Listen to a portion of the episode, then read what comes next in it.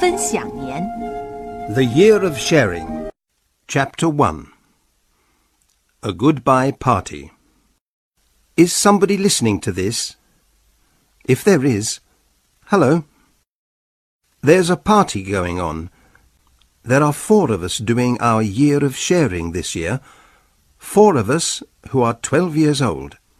The party is for all their family and friends. I keep touching my nose. That's where they put the recorder. I can't feel it in my nose, but it's there. It will record all my words when I speak and any other sounds which are near me. The recorder will go on working for one year. Can you hear the sounds of the party? Music, talking, laughing, dancing? Is everybody happy? The answer is no. Everybody has their year of sharing when they're twelve, and half of them don't come back. They die. This is a goodbye party. Perhaps you think I'm afraid. Well, I'm not. I'm the only person here who has no friends or family at the party. I didn't ask any friends to come. My mother's too busy, as usual. I specially asked my father not to come. He would cry. I don't want people to see him crying. I'm going outside. I don't want to talk to anybody. I can't count all the bicycles by the wall here. Half the village is at this party.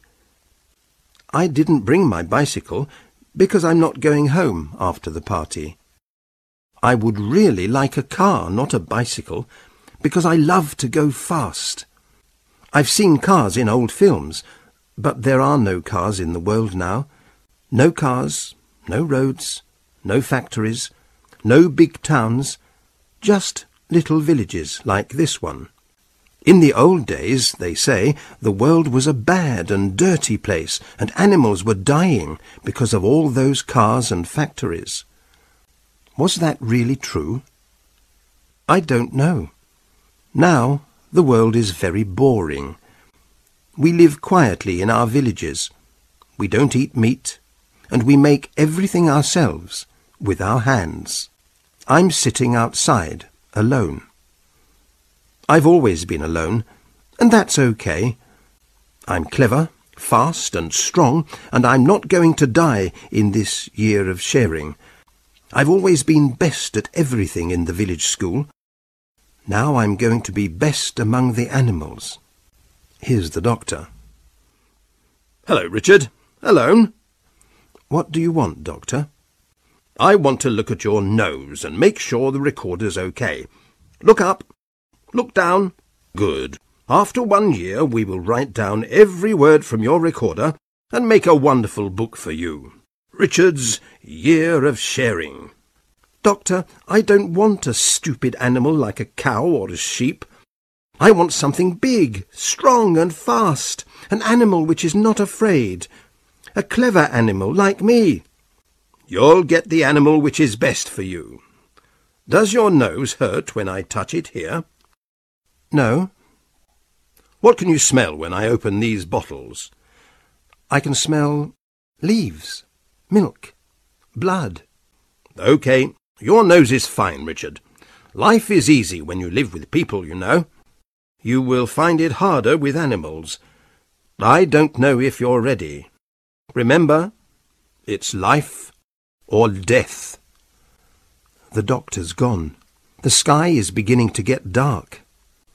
When it's full night, they'll take us, the four of us, to four different animal families. Good. I don't belong in this village. I don't think I belong with people. Not people in today's world. In the old days, people were everywhere in the world, millions of them. They were free to go where they wanted and to do what they wanted.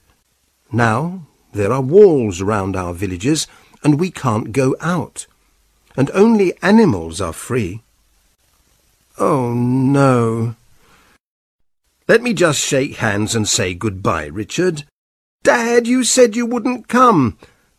I'm sorry your mother couldn't come. She had to meet some very important people from all over the world to talk about animals in danger. It was very important business. She wanted to come and say goodbye to you, but don't try and explain. She's always the same. OK. Shake hands and go. Dad's gone. It's dark. There's no moon tonight. The stars are very bright. Soon a doctor will give us something to put us into a deep sleep. When we wake up, we will be with an animal family. The doctor will give me a special smell. I'll smell like a baby in that animal family. Isn't that terrible? Perhaps the animal family don't want another baby, but they will smell me and they'll love me. Is love just a special smell for animals? It's all wrong. I don't like doctors. Everybody is crying now. Can you hear them? There's no laughing or dancing any more. Here's the doctor coming. In a few minutes I'll be asleep. Goodbye, village. When I see you again, I won't be a child any more. I can't wait.